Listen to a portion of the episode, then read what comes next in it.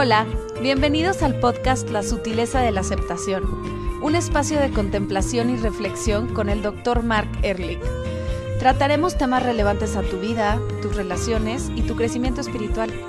Cualquier comentario, duda o tema en específico son bienvenidos a través de su página web www.drmarkerlich.com, por Facebook bajo el nombre de Dr.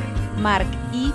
Ehrlich o Instagram como arroba Dr. Mark. La parte de doctor siempre va abreviada, es decir, DR.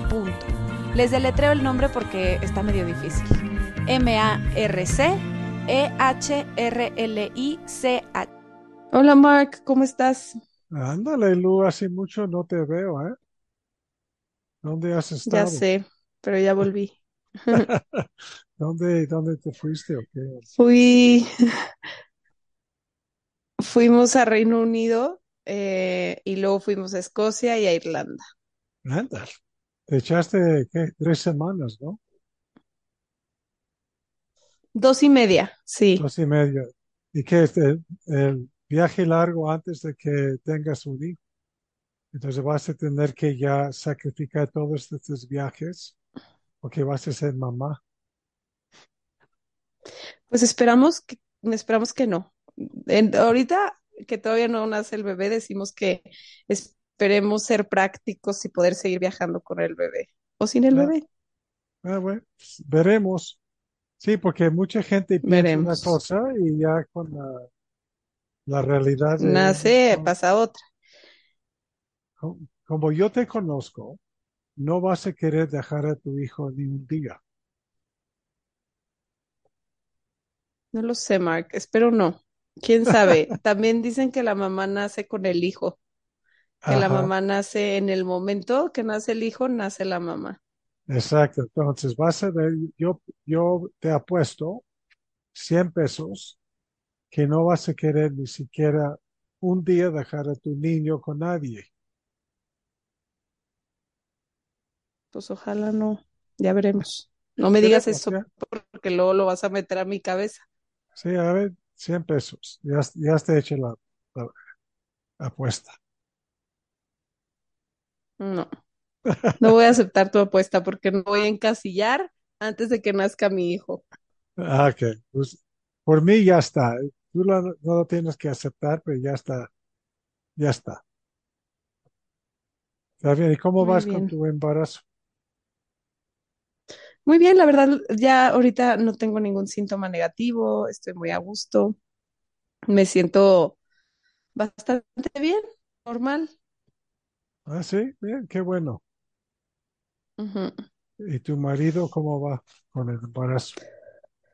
También bastante bien, creo que nos ha hecho mucho bien y nos ha hecho tener pláticas padres, abie- grandes y de y nos hemos reencontrado mucho en este proceso. Perfecto. Está bien, vamos a ir viendo cómo vas. Así es. A Oye, ver, Mark, te quería dime. platicar, a ver si en este podcast, de una quote que me mandaste que no entendí y que me gustaría que nos explicaras a todos para poder subirla a Instagram o ver qué hacemos con ella. Pero la voy a decir. Dice, existe una línea irritable, y no, ok, existe una línea irritantemente delgada entre pensar para resolver un problema y pensar para evitarlo. Ya. ¿Qué no entiendes? Está muy claro. No me queda claro, ¿Qué onda? o sea, a Bueno, ver, tú- sé que me estás diciendo que es diferente pensar antes de que suceda para evitarlo a pensar ya que sucedió para calmar el fuego, bueno, déjeme decirte, pero con base en qué es ok, esto. vamos a ver.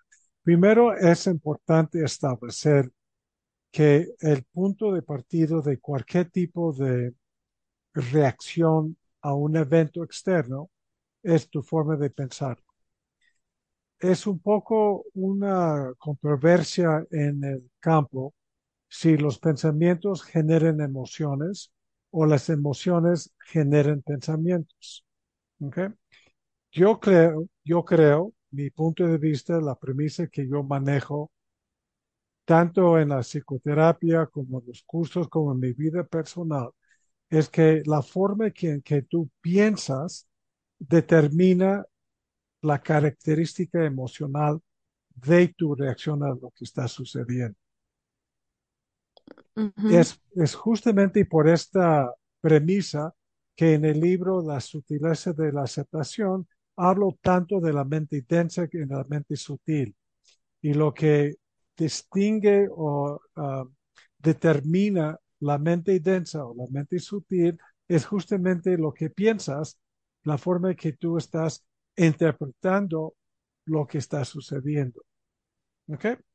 Esa es la premisa que la preponderancia de los pensamientos en nuestra vida psicológica. De hecho, si en, términos teóricos, si no pensaras, no podrías sentir, porque las emociones son consecuencias de la naturaleza de lo que tú piensas. ¿Ok? Puedes no estar de acuerdo con esto, lo cual entiendo porque hay puntos de vista distintos. También es posible que una vez teniendo una reacción emocional, piensas acerca de esta reacción. Y por lo tanto, parece que es la emoción que surgió de la nada, surgió de forma espontánea, y después piensas acerca de cómo te sientes. Sin embargo, yo he visto, y te digo y, repito, yo creo, estoy convencido, que el proceso psicológico empieza con un pensamiento, una memoria, una imagen que genera una emoción y esta emoción se manifiesta en el cuerpo. Por eso hay reacciones corporales como taquicardia, como ardor en el pecho, como dolor de nuca, etc. ¿Okay? Tomando en cuenta esta premisa, el pensamiento puede ser una herramienta o puede ser una defensa, una estrategia defensiva.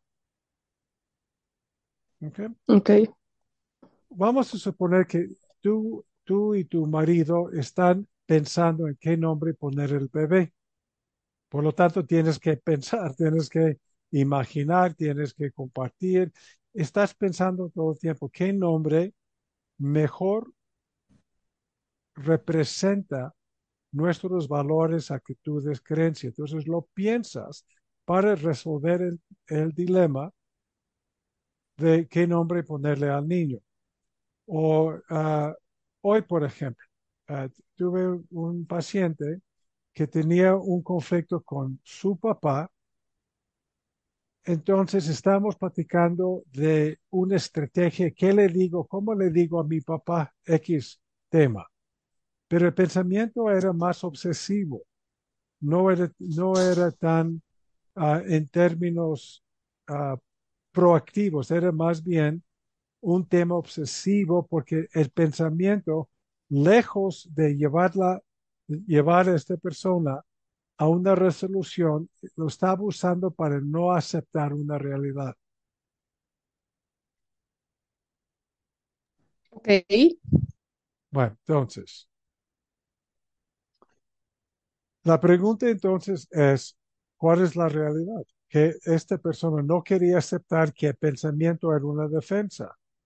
Y la realidad que descubrimos hoy es que esta persona estaba muy desilusionada con su papá por una serie de eventos. Y el dolor de esta realidad que yo estoy decepcionado de mi papá le llevaba a usar el pensamiento como una estrategia defensiva para no aceptar una realidad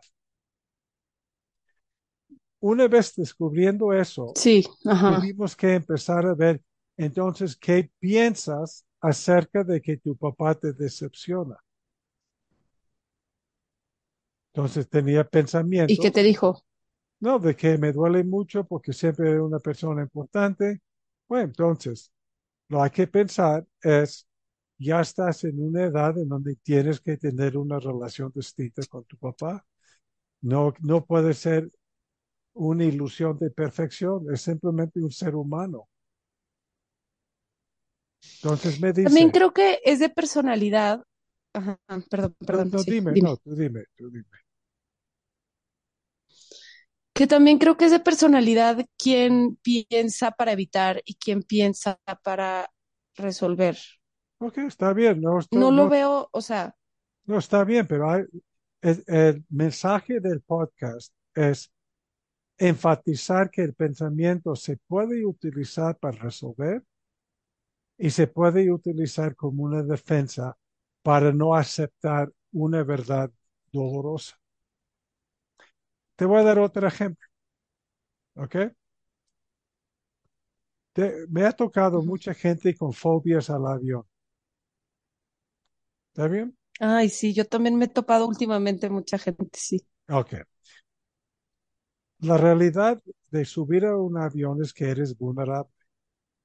Yo soy vulnerable y todos somos vulnerables porque nos metemos en una lata y esperamos que piloto, copiloto, mecánicos, etc., la gente que diseñó y hizo el avión, hicieron bien su chamba. ¿sí? Y por lo tanto, necesitamos tener un Sí, cierto nivel de confianza y reconocer y aceptar nuestra vulnerabilidad. Esa es la ok. realidad. Ok. Si yo tengo miedo ¿sí? de que se caiga el avión y empiezo a invocar frases como Dios me va a cuidar, Dios me quiere, no vamos a hacer nada, no tiene... po-". Todos estos pensamientos es una estrategia defensiva para no experimentar la realidad de tu vulnerabilidad. Ese es Sí, cuando el pensamiento en, en formas de, a veces, algunas oraciones o algunas afirmaciones sirven más bien para defendernos de una realidad psicológica. Hay otros pensamientos, lejos de defendernos de esto, me induce a aceptarlo. Como por ejemplo, voy a confiar en los pilotos y los mecánicos y sé que no depende de mí si se va a caer o no el avión y voy a suponer que no se va a caer porque la, la estadística está a mi favor. Completamente, pero a ver, entonces es que todavía no me queda muy claro, la verdad, te voy a ser honesta. Sí, o sea, estamos poniéndole que el pensar para resolver es cuando tienes este pensamiento más complejo de, bueno, el que acabas de decir, voy a confiar en el piloto, voy a confiar en el avión y todo está bien. Y el de evitar es el que te pone en un estado de ansiedad. Pero va más allá, es no depende de mí. Ese es, la, ese es el pensamiento de resolución, porque la resolución está relacionada con una verdad. Por ejemplo, tu hijo o tu hija. Uh -huh. Tú en este momento puedes hacer ciertas cosas para aumentar la probabilidad de un niño sano. ¿Cómo qué? ¿Qué has hecho? Tomar mis prenatales, comer saludable, no tomar alcohol, Ajá, no, este, no desvelarme. Sí, todo esto, y, y, sé que lo has hecho porque quieres hacer todo lo que te toca a ti hacer. Sin embargo, tú estás convencida que hay una parte que es misteriosa, que puedes Sí, comer todo el brócoli que tú quieras, pero al final de cuentas hay algo más allá de tus propios esfuerzos.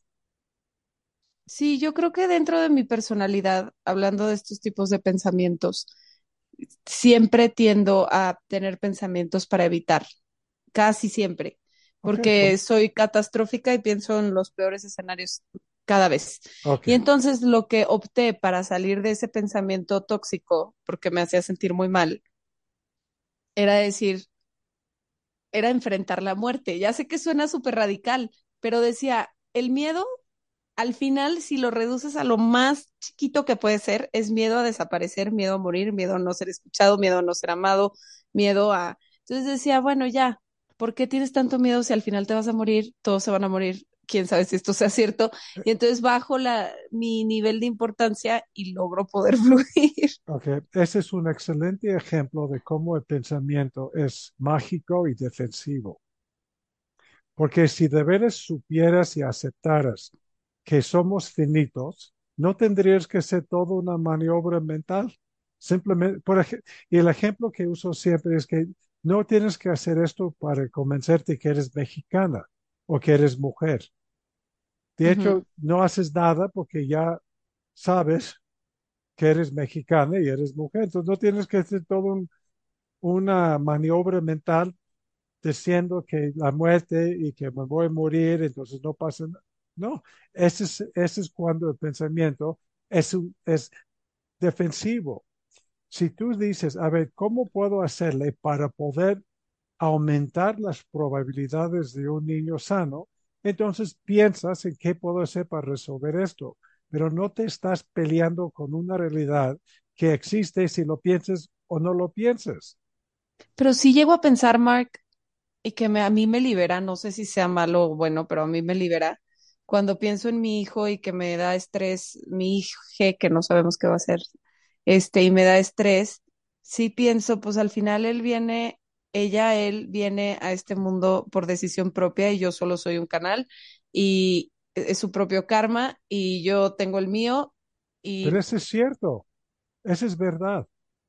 Pero eso es a lo que me refiero, o sea, ese es mi pensamiento de muerte, porque al final somos finitos, porque al final yo decidí venir a esta tierra, él también decidió venir a esta tierra, entonces él es responsable de sus propias cosas, ella, a él. Ver, a ver, Lu, darte cuenta que cuando piensas acerca de ese su karma, cuál es tu estado psicológico emocional, y cuando piensas en la muerte y que no te, todo este rollo que acabas de decir, cuál es tu estado psicoemocional.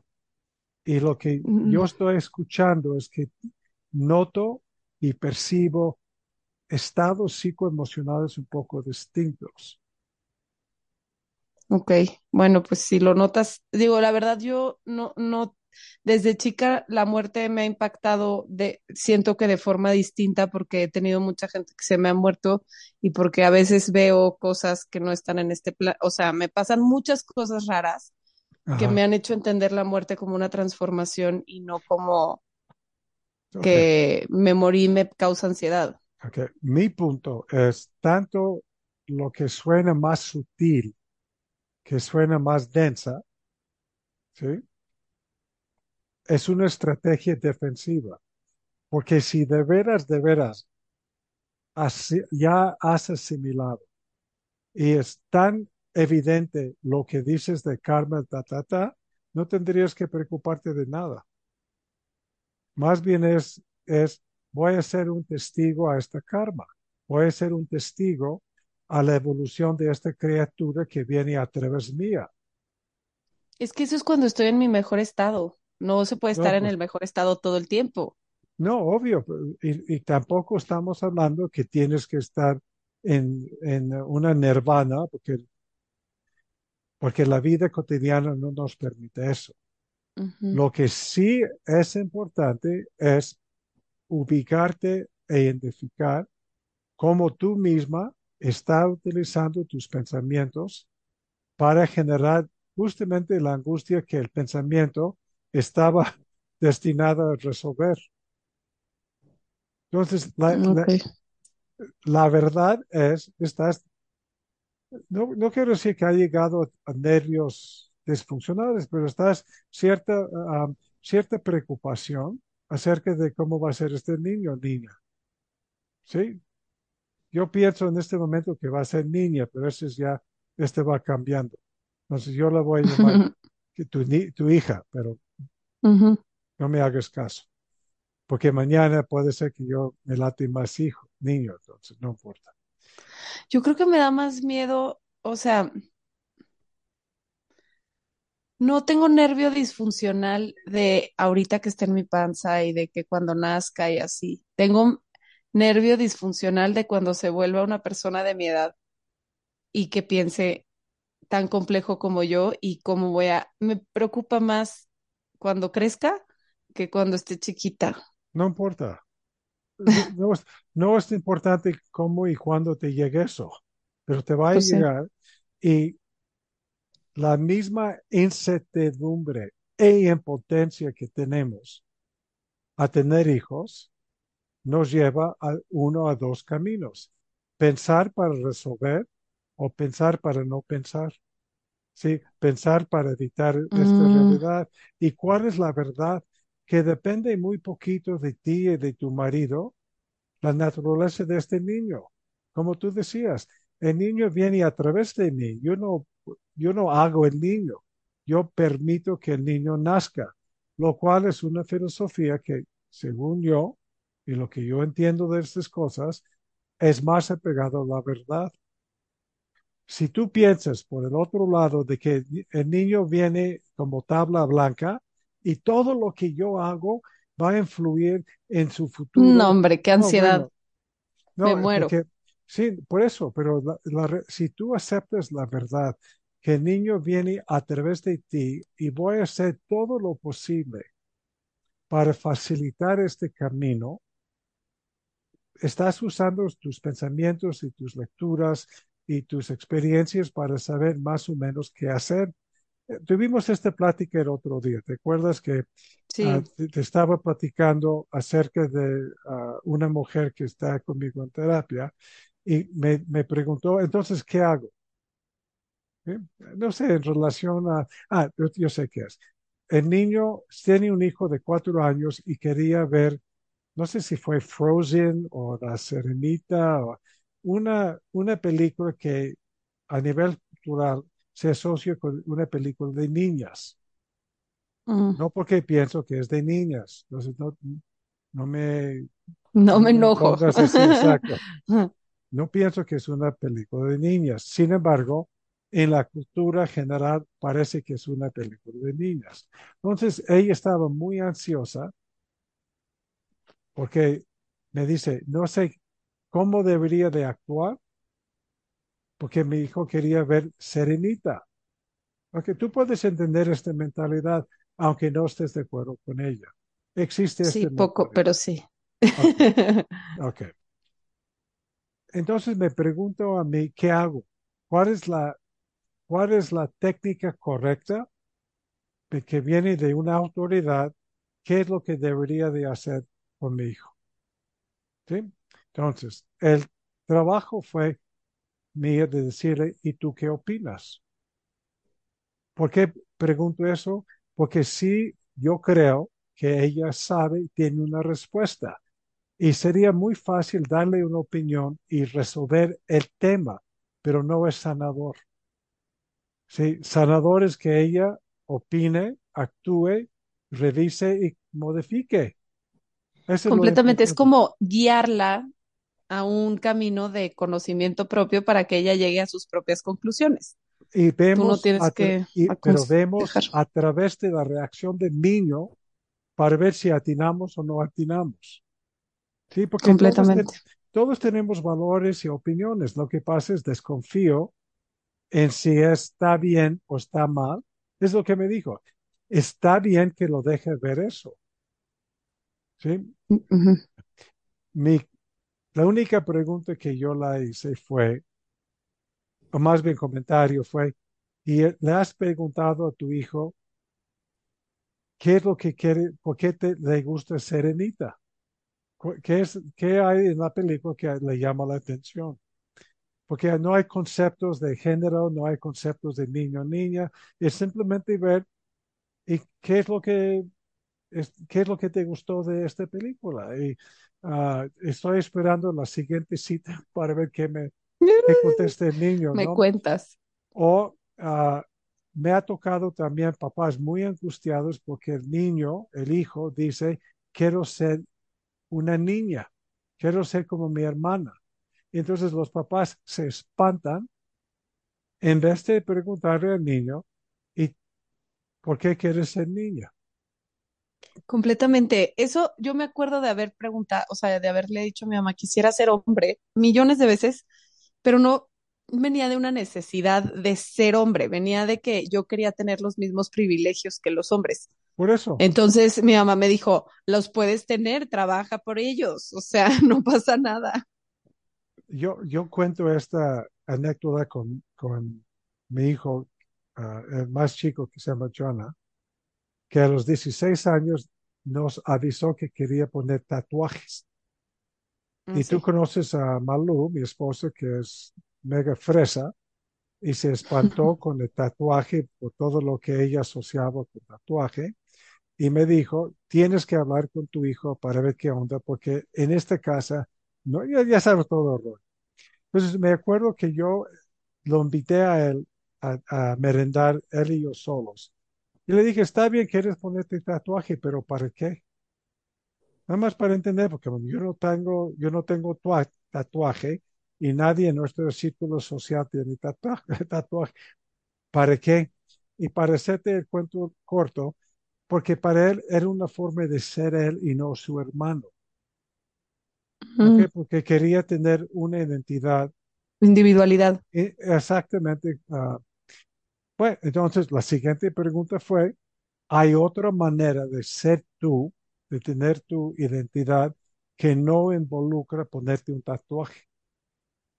Entiendo la intención, pero a lo mejor el vehículo para esta intención es algo que a lo largo de los años te vas a arrepentir. Y entonces en la plática quedamos con otra estrategia para lograr eso, que también satisfizo su necesidad de ser él, que no involucraba tatuaje. De la- el, el- el propósito de esto es muchas veces porque brincamos a pensamientos defensivos, no nos damos el tiempo para hacer preguntas con curiosidad. Pues sí, completamente. Y también creo que cuando ya rompes todas estas estructuras y nomás dejas que la persona se pueda encontrar, o sea, porque al final nuestras familias o nuestros sistemas sociales ponen demasiadas casillas, ¿no? O sea, Sí, esto está bien, esto está mal. Y entonces como que si dejamos que cada quien navegue, que me lo digo a mí misma, porque así va a pasar cuando tenga mi hijo, ¿verdad? Yo también voy a tener mil casillas y voy a hacer una casilla que lo va a encasillar, ¿verdad? Voy a hacer alguien, un, un sistema para él. Pero si dejáramos que la gente se encuentre en este sistema sin tanto eh, bien, mal, como juicio moral, Ya, llegaríamos a un estado mucho más, siento, de paz, aceptante. Acep- aceptada, ajá, de ya. acep- Bueno, eh, ya se está acabando el tiempo y todavía no te veo convencido con el post. Entonces, ¿cómo ves que el próximo, el próximo podcast seguimos con esto hasta que entiendes perfectamente bien lo que lo hay que atrás de decir. este, este post antes de subir? Mientras Ok, pienso en otros posts para que podamos subir. para que estés a, gusto conmigo. Gracias, Mark. Gracias a todos. Nos vemos la próxima. Bye bye, Lu. Vives ahí